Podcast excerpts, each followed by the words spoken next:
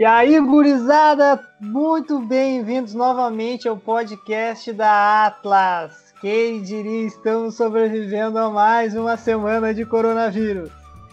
Esse, esse é um podcast dedicado a todos os amantes de diferentes modalidades de treinamento, seja intermitente, contínuo, alta, baixa, moderada intensidade, resistido ou não. Se você é um amante de treino, esse é o teu lugar. Eu sou o Miguel, estudante de Educação Física bacharelado da Universidade Federal de Pelotas, treinador da Atlas e um apaixonado por modalidades de endurance. Mas eu não discrimino nenhum método de treinamento. Até puxo um ferro de vez em quando. Comigo na produção e no comando da mesa, meu parceiro Wesley! Te apresento, Wesley. Dali! Estamos aqui à base de muita cafeína hoje, não sei quantas xícaras de café eu já tomei. É, assim como o Miguel disse, é, meu nome é Wesley, sou estudante de Educação Física, bacharelado, colega do Miguelito. É, minha área de interesse é a preparação física, seja ela na pista, na quadra ou na sala de musculação. E eu também sou treinador da Atlas. Muito bem! E hoje a gente está na cafeína. Eu não tô na cafeína, eu tô no, no vinhozinho. Porque nós estamos gravando à noite porque novamente estamos com uma convidada do outro lado do planeta. Ela é profissional de educação física, especialista em saúde cardiometabólica. Ela é mestre em saúde pública pela FURG. Essa guria é foda. Assim, ó, prestem atenção nos convidados que a gente traz, cara. É foda. Eu não sei, eu não sei. A gente, isso aqui tá, tá destinado ao sucesso. Só pelos convidados. Te apresenta melhor para nós, Jaine. Pelo amor de Deus, Jaine Leite. Oi, guris. Inicialmente, eu agradeço pelo convite. É um prazer estar aqui com vocês, tendo esse espaço para falar sobre o que eu gosto, né, sobre a minha área de atuação na educação física. Como o Miguel falou, Sou profissional de educação física, especialista em saúde cardiometabólica. Uh, eu fiz residência multiprofissional na FURG, então foi o contato mais direto que eu tive né, nesse trabalho de prescrição de exercício para diferentes grupos especiais. Uh, em seguida que saí da minha graduação e depois já ingressei no mestrado, mas realmente a minha paixão é trabalhar com exercício físico e doenças crônicas. Que Porra, momento, Muito bem. É isso aí. Então tá. Solta a vinheta.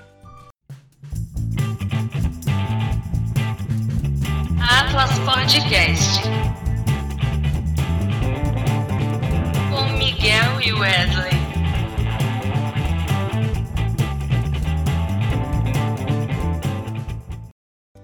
Muito bem, estamos de volta aqui com a Jaine. E, mas como já é assim de costume nesse podcast, a primeira palavra depois da vinheta é dele. Pode começar, Wesley, fazer suas perguntas para nossa convidada. A segunda, na verdade, né? Porque tu já falou. Ah, é verdade. a segunda pergunta. Eu queria agradecer já Jaine por estar tá, é dividindo a palavra com a gente aqui, trazendo um pouquinho de informação, é, não só também, né, principalmente para os alunos lá da, da academia, mas também para todas as outras pessoas que vão escutar é, esse podcast. Eu queria, Jaine, que tu contasse um pouquinho para nós uh, o que te trouxe para a educação física e o que, que te trouxe é, para essa linha de pesquisa que, que, tu, que tu trabalha. Certo. Bom, para educação física, eu já sabia.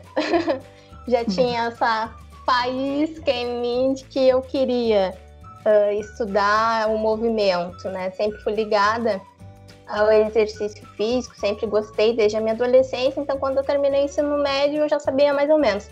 Tive saí do ensino médio, entrei para química, mas não não concluí a graduação porque realmente eu vi, tá, não é que eu quero educação física, vamos lá. E com a linha de trabalho, Eu fui descobrir, na verdade, no último ano da graduação, quando teve uma palestra lá na ESEF que falou, que abordou sobre as multiprofissionais.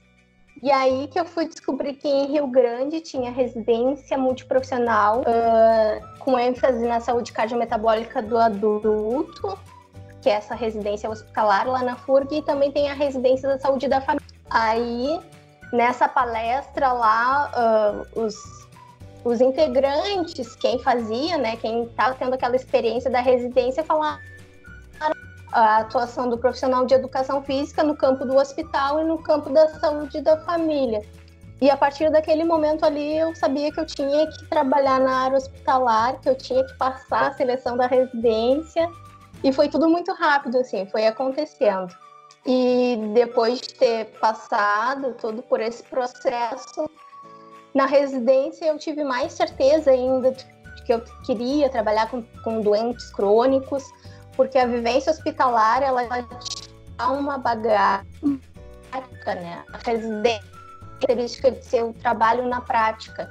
Então, tu tu entra na residência e tu é visto como profissional. Então, tu, te, tu já está responsável pelas tuas ações profissionais e tu tem que estudar muito, porque imagina, tu pega pacientes em diferentes condições, né, diferentes estágios das doenças e tu tem que saber lidar. A responsabilidade vai ser tua, tanto para o bem que tu vai fazer para ele, quanto se alguma coisa acontecer ali no meio da sessão, né? Então a residência ela realmente ela dá essa bagagem muito prática e teórica ao mesmo tempo, né? Porque é uma é uma grande responsabilidade. Mas com certeza, com certeza. ter feito essa residência foi determinante assim para saber o que, que eu gosto realmente de trabalhar na educação física. Como o Miguel falou, gosta de diversas coisas, né? Mas sempre tem aquela aquela coisa que nos chama mais atenção, que a gente quer colocar o nosso foco, quer se aprofundar. E no meu caso foi na reabilitação física mesmo lá. Ah, que, que show. Pá, e Miguel, não sei se tu, massa. se tu notou, mas os nossos últimos convidados agora, eles to, a maioria estavam é, em um curso que não, não era muito feliz e mudou para outro curso e, e agora está realizado, né? É. Isso é muito bom. Isso aconteceu. É, é verdade. Já, é, foi só um parênteses. É, tu pode explicar um pouquinho melhor para os nossos é, alunos o que são doenças cardiometabólicas? Sim. As doenças cardiometabólicas são aquelas de origem cardiovascular e metabólicas também, tá? É, é, um agrupamento das duas denominações, de doença cardiovascular e doença metabólica. As doenças crônicas, de um modo geral, né, elas incluem todas essas patologias, que são doenças do coração, dos vasos sanguíneos, como hipertensão arterial, infarto agudo do miocárdio, AVC, e doenças, entre outras, né? São várias, várias patologias. E entre as doenças metabólicas a gente tem o diabetes, a síndrome metabólica, dislipidemias, obesidades, que são os fatores que, que agravam a saúde por via metabólica ou por via cardíaca e dos vasos, são as doenças cardiovasculares. É mais ou menos um, uma denominação, doenças cardiometabólicas, para agrupar todo esse conjunto de doenças que têm diferentes origens né, e etiologias, mas que, de certa forma, elas têm grande impacto na saúde, têm uma, um grande impacto não só na saúde individual, mas também coletiva e na carga de doenças no Brasil e no mundo, né? Afinal, elas têm a, a maior prevalência de mortes por doenças crônicas não transmissíveis que englobam todas essas que eu falei anteriormente. Uhum. Ah, perfeito. Jair, me explica um pouco mais para nós essa questão de doenças crônicas não transmissíveis. Como é que funciona? É, como é que tu adquire uma doença crônica não transmissível? Como é que vai acaba, acaba funcionando por tu ser acometido por uma doença crônica? Tá. As doenças crônicas não transmissíveis, atualmente, elas são um problema de saúde pública, tá? Elas correspondem por grande número da morbidade, que é o número de doenças, e da mortalidade, o número de mortes por essas doenças no Brasil e no mundo, tá? As principais doenças crônicas não transmissíveis que a gente fala são as doenças que a gente vai adquirir e que não tem cura, que a gente vai ter que fazer um tratamento contínuo e permanente até o resto da nossa vida. Okay. Elas são, ao mesma, da mesma forma que elas são adquiridas, né? Elas têm um tratamento. É um, esse é um aspecto das doenças crônicas. E elas são geralmente doenças muito afetadas pelo estilo de vida das pessoas. Então, o, uh, a prática de atividade física está sempre associada com doenças crônicas não transmissíveis, com esse desenvolvimento, né, inatividade física, uma alimentação inadequada, assim como o tabagismo e o consumo excessivo de bebidas alcoólicas, são fatores que, que têm uma série de evidências que contribuem para o desenvolvimento dessas doenças crônicas não transmissíveis, que seriam as doenças cardiovasculares, diversos tipos, tipos de cânceres, doenças respiratórias e também o diabetes. Não sei se te respondi. Não, perfeito. E a nossa, como tu falou, como tu acabou de citar, o estilo de vida acaba influenciando diretamente no, no, no nesse processo de aquisição dessas doenças. Aquisição fica um, ser acometido por causa dessas doenças, mas então, na verdade, a relação com a nossa profissão ela é muito importante. É muito é. direta, é, é um fator determinante, né? A gente vai Exatamente. falar mais adiante, mas esses fatores de risco. Não, pode falar agora, pode, pode emendar aí essa relação entre atividade física e as doenças e as doenças crônicas não tem. Pode, vai, é, vai no teu ritmo. Fica, é que às vezes a gente fica se perguntando, tá, mas o que, que tem a ver, né? Uh, eu ser sedentário, a minha alimentação, ou o tabagismo, ou o consumo excessivo de álcool. Porque esses são fatores que eles vão somando efeitos ao nosso organismo e com isso vão se tornando fatores de risco para o desenvolvimento de diversos agravos como essas doenças, né? Então, ah, mudanças no estilo de vida são fundamentais e recomendadas para todas essas crônicas atualmente, né? A mudança de estilo de vida é um fator determinante para te evitar de desenvolver essas doenças e também no tratamento dessas doenças. Então está sempre relacionado a mudança de estilo de vida, a prática de atividade física regular né, para se proteger e também para tratar essas doenças. Muito bom. Eu vou fugir um pouco do assunto aqui, tá? Um pouco do, do que tava ali, mas uh, como é que tu vê a questão de agora nessa quarentena, a questão da pessoa que sempre foi sedentária, tá? Teve uma vida toda sedentária, com todos é, os é, todas as coisas que levam e agravam o sedentarismo, tá? Uh, nesse momento de quarentena, ela do nada resolvendo se tornar ativa. Como é que. É, o que, que isso pode afetar? O que, que isso acarreta? Não sei se foi claro para Sim, sim. Claro.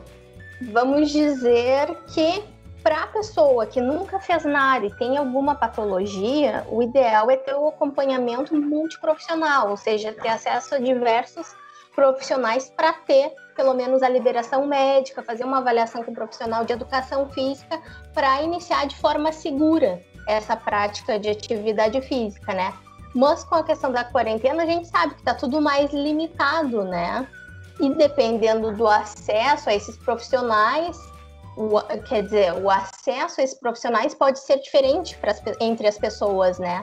Mas não tem assim uma. A gente não vai dizer, não, continua sedentário. Vamos então, né? Já que quer, finalmente, passou toda uma vida sendo sedentário e quer fazer atividade física, então tá, vamos fazer. Mas com acompanhamento de profissionais, né? Tendo consciência da sua condição de saúde com um profissional de educação física que avalie a condição atual da saúde e da doença dessa pessoa. Porque não é simplesmente fazer atividade física, né? A gente sabe fazer atividade física é bom, mas ela mexe com todo o nosso organismo. Ela tem uma série de efeitos que são benéficos, mas a gente tem que saber a dose, né? A gente tem que saber dosar essa atividade física. Então, nesse momento, eu digo, vamos começar, mas vamos fazer toda uma avaliação, tentar entender como é que está o controle da doença, se tem, por exemplo, hipertensão, diabetes, ver se não tem restrição, porque aí se tiver alguma restrição, aí realmente, não, agora não é o melhor momento para tu iniciar, porque tu precisa fazer um teste, ter uma liberação médica para garantir a tua segurança. Mas de forma geral, atividade física, como as atividades domésticas, ou caminhar dentro de casa, caminhar no pátio, são atividades do teu dia a dia, né? Que muitas vezes a gente até deixa de fazer para ficar mais tempo vendo televisão, vendo filme, né? Fica em comportamento sedentário, mas que a gente pode muito bem começar a pensar em aumentar essa prática de atividade física ao longo do nosso dia, não necessariamente exercício físico. Então, essas pequenas mudanças já vão ajudar essa pessoa. E se for para fazer exercício físico, faz uma avaliação completa, junto com o profissional que tem que saber avaliar se tem risco ou não para aquela pessoa e orienta. Quer começar a fazer, vamos começar, mas de forma gradual e de acordo com as possibilidades da pessoa naquele momento, né? Pai, eu achei que era só seguir o treino da blogueira. Vou ter que constar ah, um. Ai, nem me fala. Não, mas é legal toda essa mobilização que a gente está vendo nas redes, né? Muita gente postando vídeo fazendo exercício em casa. Isso é legal, a gente gosta de ver o pessoal se movimentando, né? Mas a gente também tem que ter consciência da que não dá para fazer tudo que a gente vê na internet. Isso é muito importante. A pessoa é sedentária cuidado, a vida concordo. inteira. É, a pessoa é sedentária a vida inteira. Aí começou a ver uns vídeos lá, viu aquele treino que fulano fez, vai fazer assim, de repente, do nada, sem controle de intensidade, sem saber o que tem que cuidar, daqui a pouco faz e passa mal. Às vezes eu fico, sinceramente, às vezes eu fico preocupada com esse tanto de informação, assim, que cada um pode pegar um treino na internet pode fazer, mas é bom ter essa oportunidade até da gente estar tá conversando, né, profissionais da área, dizer que não, não é qualquer coisa que serve para todo mundo. Cada um tem as suas especificidades e precisa treino de acordo, né? É, por que, por que, que eu fiz essa pergunta? Porque eu vi, assim, ó, várias pessoas, tá? Não foi uma nem duas, várias pessoas que nunca fizeram nada, eram completamente sedentárias e agora, tipo, não, vou, vou virar condicionada agora, vou fazer de tudo, vou passar, tipo, todos os dias treinando. E, tipo, não é bem assim, né? As coisas, é, ainda mais nesse momento que a gente conversou, falou bastante no primeiro episódio, que foi ou no segundo, que tá no Spotify, sobre exercício físico e, imunidade, né? Daí tu nunca fez nada, Sim. e tu vai fazer um monte de coisa agora, tá, talvez não é. seja o momento, né? Tipo, de fazer muita coisa, seja o momento de começar, mas não de fazer muita coisa. O extremo. É, não. O extremo não serve, né? Os extremos não servem, nem para quem não faz nada, nem para quem faz demais. A gente tem que achar ali o meio termo, a dose ideal para nós. É verdade. Né? Esse dia saiu no jornal, é, no, na, saiu na internet, acabou viralizando o assunto das duas jovens chinesas que fizeram o desafio dos mil agachamentos. Vocês não viram isso? Ah, não vi. Acabaram com isso. É o, é o tipo o típico caso. Você vê, ah, tem o desafio dos mil agachamentos, ok. E daí as blogueiras estão fazendo, porque as blogueiras treinam há não sei quantos anos. Daí as duas jovenzinhas resolveram que vamos fazer o desafio dos mil agachamentos. E foram parar na UTI. É, muito comum. O pessoal tem uma ideia de que tá, realmente é bom fazer atividade física, exercício. Só que aí tu vai e começa de qualquer jeito, né? Sem, sem ter avaliação, sem ter acompanhamento e parece que antes da quarentena, por exemplo, o pessoal não sabia que o exercício influenciava na imunidade, não sabia que o exercício era importante é. para a saúde, né? E de uma hora para outra começa esse boom de informação que, que ainda bem que a gente tem essa oportunidade de estar desmistificando, né? Porque senão não teria por que de ter profissionais de educação física se ia fazer de qualquer forma, né? Isso é uma coisa que eu Exatamente. defendo muito. Exatamente. Porque. E Tu Por tá falar doente, tu procura um médico, tu vai, Isso. vai, sei lá, né? Tem que procurar um profissional para te acompanhar. É. Mas vamos superar. Vamos. Então tá, voltando ao assunto, nesse vasto leque de doenças crônicas. Uma das que, assim, que eu acho que tem nas academias, as, muitas academias da nossa cidade, de várias cidades, elas pecam muito é na prescrição de treinamentos para pacientes com hipertensão arterial. Tá? Eu, Jaine, explica para nós um pouco mais o que, que é hipertensão arterial, como funciona e como deveria ser feito tanto a anamnese desses, desses pacientes, como também a prescrição do treinamento para uma pessoa com hipertensão arterial. Certo. Em linhas gerais, né, de forma mais popular, a, hipertensão, como conhecida como pressão alta, ela é a, é a força ou a pressão que o nosso sangue faz contra os nossos vasos sanguíneos. Quanto mais força ele fizer, quanto mais resistência o sangue tiver para circular, maior vai ser a nossa pressão arterial. Uh, de forma simples, resumida, é isso. Nós temos uhum. tem um método, né, tem que, o diagnóstico ele tem que ser feito por um médico, tem que ser repetido em diferentes dias e diferentes medidas da pressão arterial para ter certeza de que tu tem realmente a hipertensão.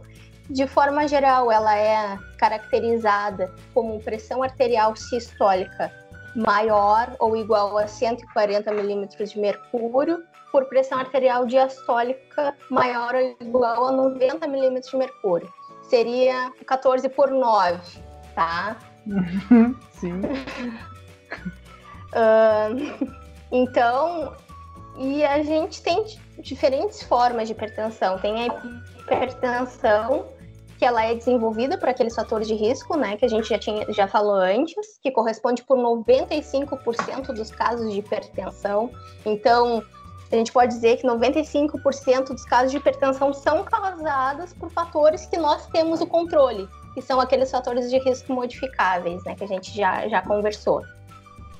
Tem a hipertensão secundária, que ela vem como resultado de alguma sobrecarga em algum outro órgão, pode ser doença renal crônica, por outras doenças que vão gerando agravos que desencadeiam hipertensão, tá? Então, esses casos de hipertensão secundária, que a gente chama, que é de outras causas, eles correspondem a 5% de todos os casos de hipertensão. No Brasil, segundo dados do Vigitel, que é uma pesquisa que é feita anualmente aqui nas capitais brasileiras, uh, dos dados referentes ao ano de 2018, eles indicam que um em cada quatro brasileiros tem hipertensão. Então, temos aí uma prevalência de 25% no nosso país, né? É uma prevalência muito alta e está afetando cada vez. Antes a gente tinha a ideia que ah, são idosos que têm pressão alta, né? Mas agora, com toda essa mudança de estilo de vida que a gente vem sofrendo, pessoas cada vez mais jovens estão tendo já o diagnóstico de hipertensão arterial.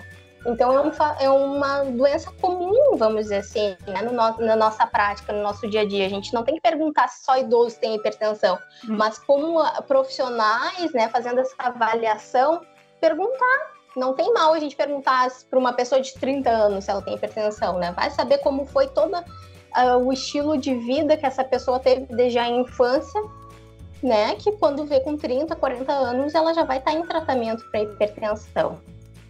Então, para lidar, por que o exercício é importante, né? Porque ele combate diversos efeitos da, da pressão alta constante no organismo, tá? Ele contribui para o controle e também para a saúde cardiovascular geral, gerando um efeito benéfico para o organismo de quem tem hipertensão, baixando bastante a pressão arterial. Então, se uma pessoa, um cliente hipertenso chega, assim como qualquer outra pessoa, tu tem que fazer uma avaliação inicial pré-participação em exercício, né? Tu tem que saber se ela todo o histórico de prática de atividade física, o histórico médico, saber se a pessoa toma medicamentos. Além desses fatos específicos, a gente também tem que lembrar que o cenário não é só assim, né? Dificilmente uma pessoa tem só hipertensão. Hum. Então, ela tem hipertensão, ela tem diabetes junto, ela já toma um remédio para controlar uh, o colesterol. Então, fazer essa avaliação, triar o nosso cliente, sabendo todos os medicamentos que ele usa, o que de fato ele tem, como está a saúde dele naquele momento que ele vai iniciar, né? Até para questão de risco, porque a gente tem que fazer estratificação de risco. Vai que aquele paciente, aquele ou aquele cliente, por mais que ele tenha hipertensão, tá? Nessa triagem, a gente tá, ele tem hipertensão, mas ele pode estar tá tendo algum sintoma ou sinal de alguma complicação cardiovascular, que se a gente deixar passar, a gente vai agravar essa situação, né? E não, em vez de ajudar, pode até piorar. Então a gente ter essa, esse feeling, né? Essa atenção para o nosso cliente de fazer uma avaliação de sinais e sintomas também é fundamental, porque a gente vai, vai identificar e vai dizer, não, agora, nesse momento, tu está tendo sinais de que precisa ter uma liberação médica, fazer um check-up para identificar alguma coisa que está lado aí, né? Porque, ah, eu sou hipertenso, tomo um medicamento, a pressão está controlada, né? Mas vai que alguma coisa esteja se modificando, até às vezes é por efeito dos medicamentos que eles consomem, né? que eles têm que tomar uhum.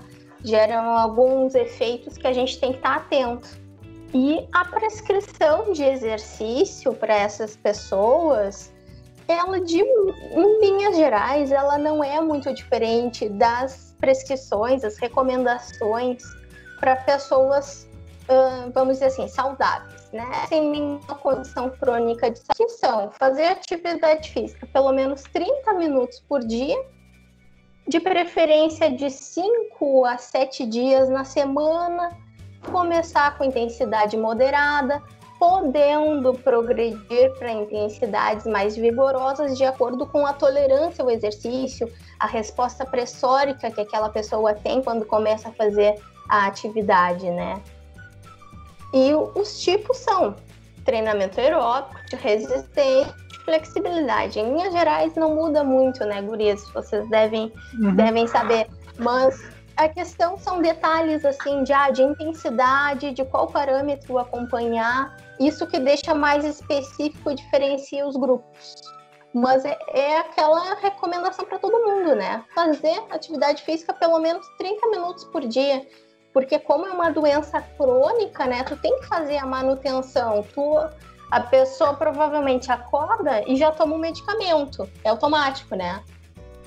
Por que, que não vai fazer também pelo menos 30 minutos de atividade física como parte, né, do seu cuidado em saúde para controlar aquela patologia e evitar tantos efeitos adversos? Então é basicamente isso, fazer essa avaliação, a avaliação para é bem delicada, assim, bem específica, porque ali tu consegue detectar coisas que de repente passariam e que tu pode ajudar o, o cliente ou o paciente, eu tenho maneira de falar paciente, né? Mas é vício lá do hospital.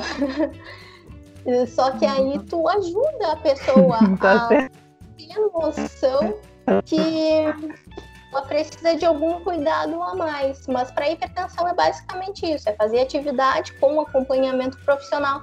Porque, né, Guris? A gente sabe dos efeitos do exercício físico vai aumentar a pressão arterial daquela pessoa, é esperado que aumente. Se não aumentar a pressão arterial, tem alguma coisa errada, né? Mas em um cenário que a tua pressão arterial, de repente, ela já tá muito elevada, além do nível normal, tá, tá assim, lá nas alturas, como que tu vai seguir com a prática se, se antes de fazer o exercício tu já tá com a pressão alta, tu vai fazer exercício, vai sobrecarregar ainda mais o teu organismo, né, com esforço, porque o teu coração vai ter que bombear, vai ter que dar suprimento para todos os outros órgãos enquanto faz atividade. Então, verificar a pressão arterial antes, durante, muitas vezes, se a pessoa já inicia ali com uma pressão mais elevada, tem uma faixa que a gente consegue ter de segurança de, tá, vamos fazer. De repente, passando uns 5, uhum. 10 minutos, a tua pressão ela vai começar a responder de uma forma adequada, né? E não vai disparar, porque pode acontecer da pressão disparar e também controlar a pressão arterial depois do exercício físico. São pontos fundamentais para quem é hipertenso, né? para saber se pode ou não iniciar, para saber se pode ou não continuar. Mas basicamente é isso. Show de bola. Não, bah, show de bola. Na, eu perguntei isso aí, na verdade, tu acabou respondendo no final, exatamente pela questão da medicação que muitas vezes esses alunos e pacientes, como tu citou, tomam, né? Porque o efeito da medica, do medicamento é impedir que a pressão altere de maneira uh, uh, abrupta, drástica. É, o efeito do medicamento é para que tu controle a, a, pressão, mas a gente sabe que o efeito do exercício é, é o contrário. A gente precisa que a pressão aumente para que consiga mandar sangue e uh, suprimentos, todos os suprimentos necessários para as periferias. E, a, e dependendo do medicamento que a pessoa toma, do beta-bloqueador, por exemplo, essa pressão não vai se alterar durante a atividade física. E isso pode gerar um desconforto na execução do exercício. Certo? É.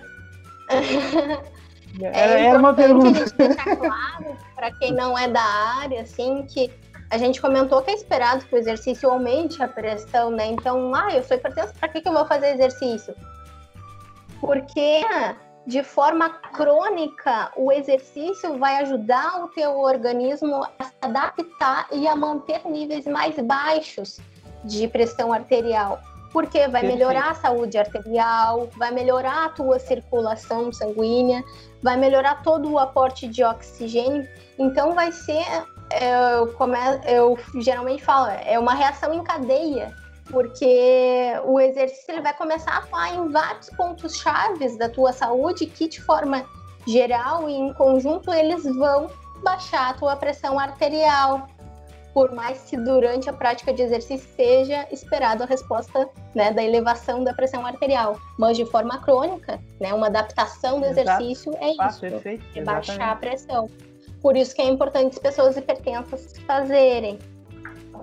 E a questão Muito dos bem. medicamentos cabe a nós. Questões de medicamentos cabe a nós. A gente saber o que, que o nosso aluno está tomando, como aquele medicamento age no organismo, o que, que ele pode influenciar no exercício físico, para a gente vai avaliar a intensidade, como vai ser toda essa prescrição, mas é uma parte mais específica nossa, porque os pacientes eles devem seguir tomando né, esses medicamentos Exato. normalmente para fazer a prática de exercício. Engenho, Ótimo. E aqui fica o minha, minha. Só um minutinho, só um minutinho. Fica a minha Dá, crítica. Agora que tu falou em, em remédio, fica a minha crítica à, nossa, nossa a, a UFPEL, por exemplo, a grade, a UFPEL não, a ESEF, a grade curricular da ESEF, nós não, não, não dispomos de farmacologia dentro da nossa, porque acham que o bacharel em educação física não precisa saber de medicamento. O que para mim é é absurdo, é, não faz o menor sentido. A gente precisa saber não de, somente de medicamentos, mas como funciona a química de algumas substâncias que a gente acaba ingerindo. Uh, seja sim, sim, cápsula de cafeína, por exemplo, é química. Seja beta-bloqueadores, seja, enfim, qualquer remédio que o nosso aluno, nosso cliente, nosso paciente vai tomar. É, isso é uma crítica pontual. Imagina, eu queria fazer uma adendo. Eu acho que eu acho que tem uma cadeira só que fala um pouco sobre que o Marlos aborda gente, um pouco, bem pouco. Que é, é, bioquímica, né? E agora tem aspectos Não. bioquímicos do movimento Não. também. Acho que tem atividade, é, é atividade doenças crônicas, né, Wesley? Acho que é atividade física, saúde e doença. Não sei se ah, é. Ah, também, também. É. é. no final das contas tem bastante cadeiras, mas eu queria exatamente a cadeira de farmaco é uma necessidade que a gente tem, porque a gente vai trabalhar com pessoas que usam medicamentos, então a gente Exato. tem o um mínimo conhecimento, né? Eu fui ter essa oportunidade de, de esclarecer mais sobre isso, tendo farmaco na residência, por exemplo. Exato. Porque aí a gente vê que tá tudo interligado, né? Se a gente fala que a alimentação ela melhora a nossa saúde, ou ingere né? Então a gente tem que saber toda essa função de medicamento, de controle.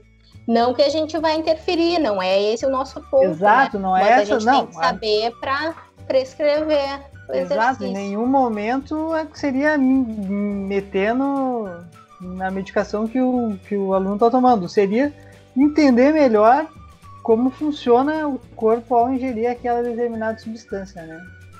É isso aí. O processo como um todo fica até melhor a prescrição, eu acho. Exato, pô, tá louco, com certeza. É, Jaine, uh, mudando um pouquinho agora de. Tava bom, tava... foi um baita papo sobre hipertensão. Eu queria uh, que tu falasse um pouquinho só sobre uh, os benefícios da, do exercício físico com a diabetes, tanto, tanto diabetes tipo 1 quanto tipo 2, porque tem vários alunos na academia que têm diabetes, vários não, mas tem alguns que têm diabetes na academia. Eu queria que tu esclarecesse um pouquinho mais para eles sobre isso. Óbvio que a gente aborda bastante durante os treinos, mas até para as pessoas que, que não têm que não sabem, não têm essa conversa.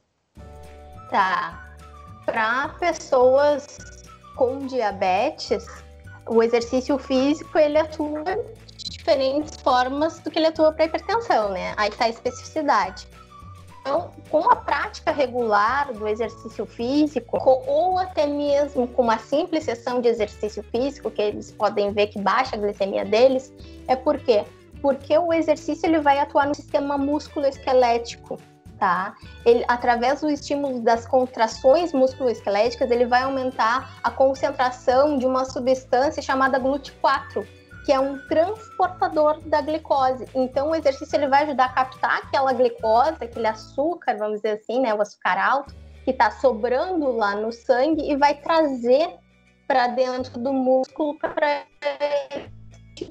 durante a prática. Por isso que a glicose baixa quando a pessoa faz exercício físico. Por isso que é tão importante, porque é mais uma ferramenta de controle da glicemia, né? Pra, que é a todo momento, diariamente, nesses pacientes que convivem com diabetes, né? Então, melhorando e de forma crônica, o exercício vai melhorar a sensibilidade periférica à insulina. Então, o teu corpo ele vai ficar mais sensível, ele vai conseguir usar mais aquela glicose, mesmo quando tu não faz. Mas isso é um efeito crônico, né? Uh, me perguntasse dos benefícios, eu tenho uma lista aqui de 20 benefícios, assim, ó, só pra um, um atrás do outro. Mas de forma geral, assim, o exercício de forma regular para pacientes diabéticos, para clientes diabéticos, ele vai melhorar a tolerância à glicose, então o corpo vai ficar mais sensível, vai conseguir utilizar de forma melhor essa glicose que está em excesso no sangue, vai aumentar a sensibilidade à insulina, vai diminuir a hemoglobina glicada, que é um fator que pessoas diabéticas, quando vão no médico, já, já sabem que o médico vai olhar e vai dizer: olha, tá alto, tu não controlou direito, porque a hemoglobina glicada ela te dá a média dos três meses anteriores. Então, não adianta só tu controlar a glicose para tal dia, para tal horário. Então, a hemoglobina glicada ela vai te dizer realmente como foi a média da tua glicose se ela teve muito acima ou se ela teve adequada durante esse período de mais ou menos três meses, tá? Então, ela vai diminuir também a prática de exercício físico, ela vai diminuir o risco para doenças cardiovasculares e outras complicações do diabetes, além de atuar sobre aspectos físicos e mentais, né? A saúde mental está bem evidente, ajudando a contribuir para o tratamento dessas pessoas, a aderência, o bem-estar, a qualidade de vida. De forma resumida, são esses. Show de bola. Acho Esse que benefício. Caiu, oh. acho. Voltou. É? Tu tinha caído aqui. Tá, beleza. É, tá, minha internet é... tá. Outra, tá difícil. Outra... É, nesse mesmo assunto, nesse mesmo é, assunto, eu queria que tu, tu me falasse um pouquinho mais sobre. Eu tava lendo um artigo hoje porque o Miguel, o Miguel me enganou, ele me disse que ia ser sobre diabetes e exercício físico o tema. Não foi isso. então. aí eu tava, que chorão, cara. Até tava parece... mais um pouco sobre, tá? Tava me inteirando do assunto novamente. É, é, no artigo dizia sobre é, uma janela em pessoa, em, de forma aguda, uma janela que esses benefícios é, ficariam, ficariam, tá? Óbvio que de forma uhum. esses, esses benefícios vão se mantendo, mas de forma aguda, assim, qual é a janela que dura o efeito de um treinamento? Seja ele de força ou endurance. Olha, para pacientes diabéticos, a gente vê uma redução instantânea na glicose após o exercício, né? Então a gente consegue ver que fazendo alguma atividade aeróbica, tipo uma caminhada, por exemplo, não, não necessariamente a prática lá de ir na academia, fazer exercício, mas com uma caminhada a gente já vê reduções após a prática na glicose. Então esses efeitos eles são imediatos, são são em paralelo à prática até, porque em pessoas com diabetes, a gente, os mesmos cuidados, assim, transferindo agora para o diabetes, a gente tem que verificar a glicemia antes, durante e depois, porque esses são fatores muito sensíveis ao exercício. Claro, nós que não temos essa condição de saúde, a gente não sente enquanto está fazendo exercício físico hipoglicemia. Muito difícil. Algumas pessoas até que não têm sentem esses efeitos, mas a tá longo período sem em jejum e está fazendo uma atividade física vigorosa, por exemplo, e aí vai sentir, porque o nosso mecanismo ele consegue combater todos todos esses fatores que são influenciados, né? Ele, dá, ele consegue segurar, vamos dizer assim, o consumo excessivo da glicose. Mas em relação a efeitos, essa janela é imediato, assim, para a glicose especificamente é imediato. Claro, os outros efeitos cardiovasculares, a gente pode estar redução da, da pressão arterial, né, que já vai ajudar também nesses pacientes, porque funciona em todos os organismos. Mas para se ter resultado mesmo, a gente sabe, tem que ser de forma crônica, né? Para doença crônica, o exercício tem que ser crônico. Então, essa janela aí a gente pode, a gente sabe, vai ter efeitos positivos imediatos, mas para eu ter efeitos significativos para minha saúde, eu vou ter que fazer de forma crônica, eu vou ter que fazer pelo menos três vezes na semana, né? Falando baixo, assim, porque o ideal é que faça, diabéticos façam todos os dias atividade física, exercício físico. É uma analogia que me veio na cabeça agora quando falou isso. É, doença crônica tem que ter, para ter efeito, tem que ser exercício físico crônico. É o que o Marlon sempre fala em aula. A pessoa chega é, com o intuito de emagrecimento na academia. Aí a pessoa tá há 10 anos, sei lá, acima do peso. Aí, ah, eu quero hum. ficar sarado em 6 meses. Tá, mas há quanto tempo tu tá assim? Tu tá em 10 anos e tu queres em 6 meses ficar sarado? Talvez isso não seja possível, né? Eu acredito, não é? É, é dá, dá, né? É Porra, resoluções rápidas, né? Não tem como. É, tem, uma, tem alguma pergunta aí, Miguel? Cara, eu. Ela falou tudo que eu ia perguntar. Ah, já eu tenho... falou, já, já me destruiu, destruiu a minha, minha lista de perguntas. eu, te, eu tenho uma última aqui, tá? Que foi. É, não tá no, ali no cronograma ali, mas é que tu falou no início lá em relação. É, eu queria que falasse um pouquinho sobre a diferença é, do comportamento sedentário e da vida sedentária, tá? E o quanto que o exercício físico tem influência nesses dois. Bah, ótima pergunta, ainda mais. Pergunta, ótima pergunta, ainda mais nesse momento. Agora, né? Isso. Sim, para esse momento ideal, né?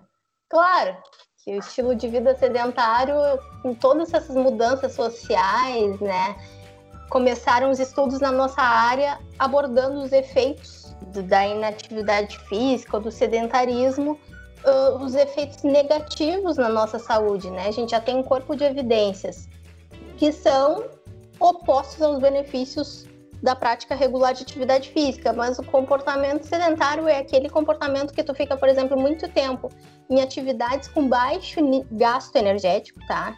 E é só o gasto energético de repouso para te manter as suas funções orgânicas. Por exemplo, ficar muito tempo sentado, ficar muito deitado, comportamentos que tu não, não faça nenhum tipo de movimento corporal, que teu corpo não precisa gastar mais energia do que quando tu tá dormindo, por exemplo.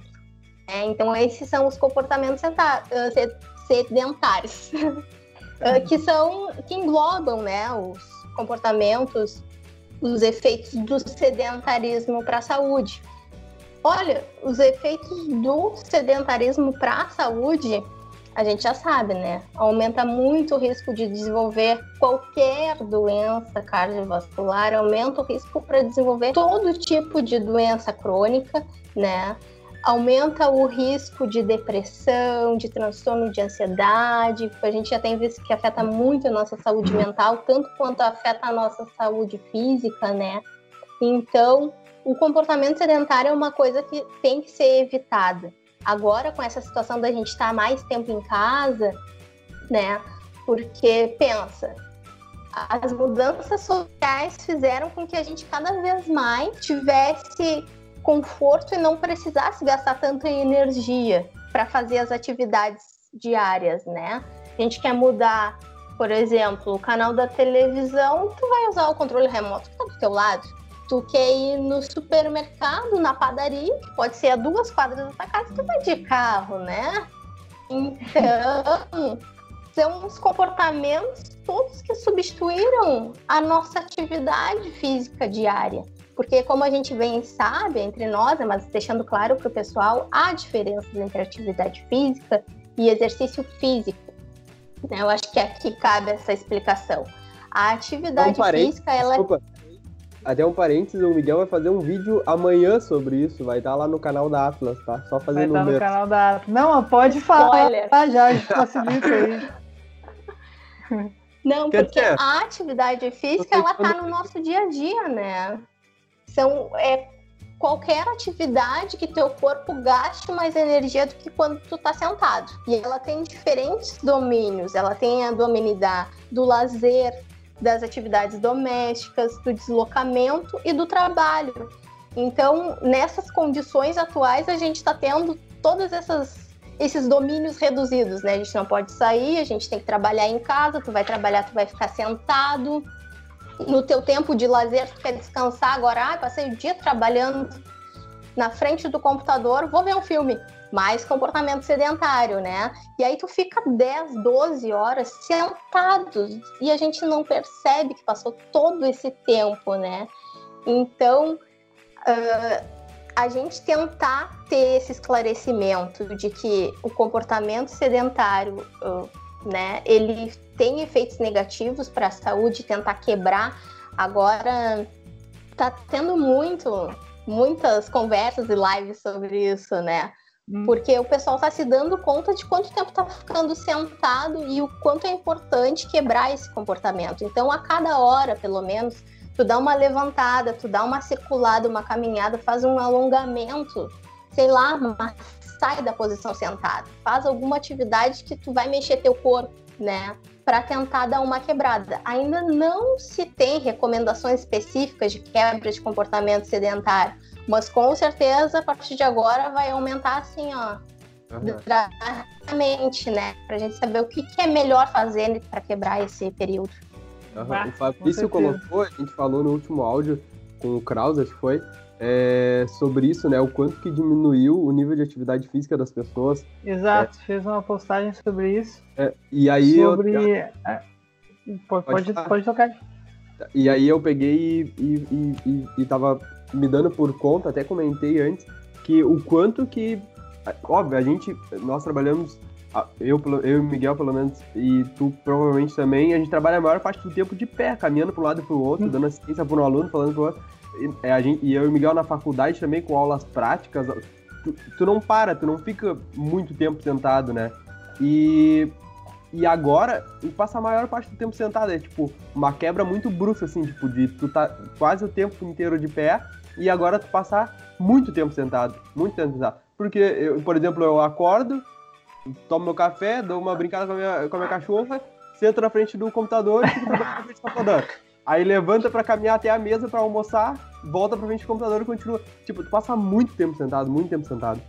É muito complicado. É, a gente não se dá conta, né? De quanto hum. tempo a gente fica sentado na frente de um, uma tela luminosa. A gente não, não se dá conta disso, é.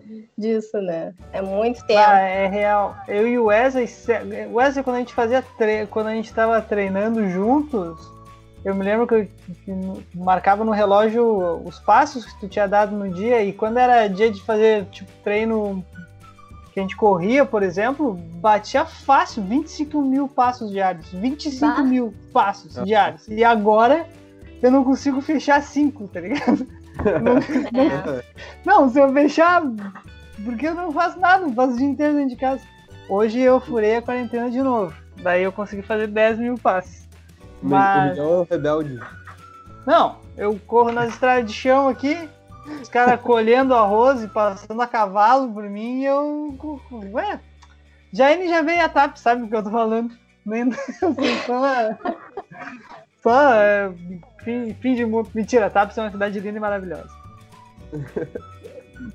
Porra, foi muito bom, hein? Eu, sei lá, Wesley. Por mim era isso. Eu não tenho mais, assim, sanei quase todas as minhas dúvidas. Foi esclarecedor. Sim, mas... eu, eu conversaria mais muito tempo sobre isso, tem mais muito assunto, mas a gente pode marcar é, um outro dia para a gente conversar um pouco mais, até para não ficar um, uma coisa muito maçante para todos que estão escutando aí. E acho que Exatamente, não só para mim, mas, cara. mas como para todos que estão escutando, acho que foi, foi muito, muito, muito esclarecedor. Tu Ai, não que bom, sabe espero ter porque contribuído. tu, é, tu não sabe, Wesley, porque tu caiu, né? A gente não vai contar isso, não vai pôr a parte que tu tava fora, porque tu caiu do áudio. Mas a gente Uhum. já combinou que a gente vai fazer uma outra, um outro Ah, podcast só show. sobre doenças respiratórias. Boa, show de bola. Eu tava com essa pergunta, Tá. cara, eu, ia- eu ia fazer isso, eu ia perguntar, mas eu vou deixar então. Eu queria que Não, ela não, vamos fazer, que senão a gente vai ficar duas horas aqui falando. Não bola. que seja ruim ficar duas horas falando, porque, pô, foi uma puta aula, tá ligado? É, Ah, fantástico. aí. Mas pra mim, então era isso, né? Era isso. Eu vou. Só eu vou repassando então. nosso, Ah, tá.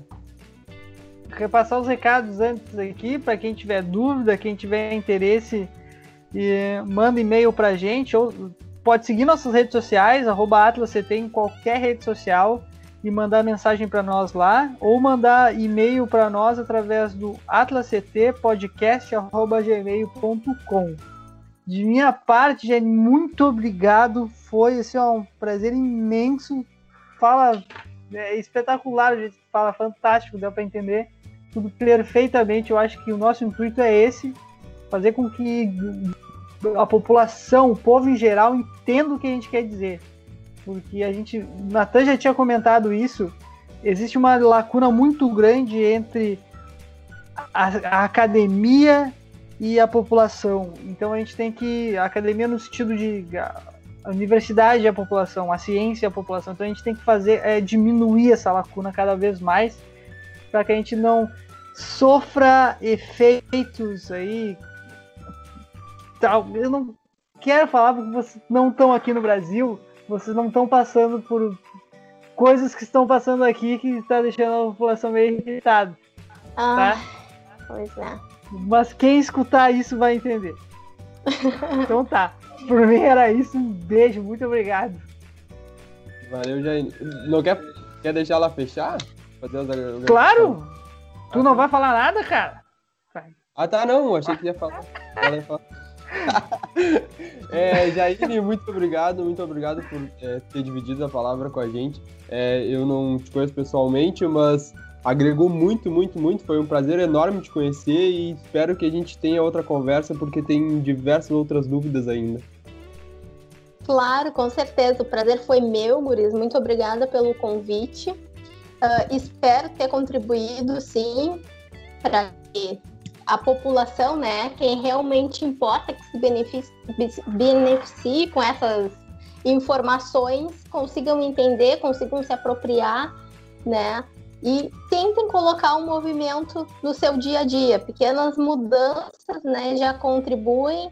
Então, procurar se movimentar é, é essa mensagem, né? A gente sabe das recomendações, mas qualquer movimento, qualquer atividade já vai trazer benefícios e se feitas de forma regular e acompanhadas, né, com adequada atenção e prescrição, os benefícios são mais, mais são maiores, têm maior magnitude, né? Então eu agradeço muito a oportunidade de estar falando sobre o que eu gosto, espero ter ajudado e até a próxima, então.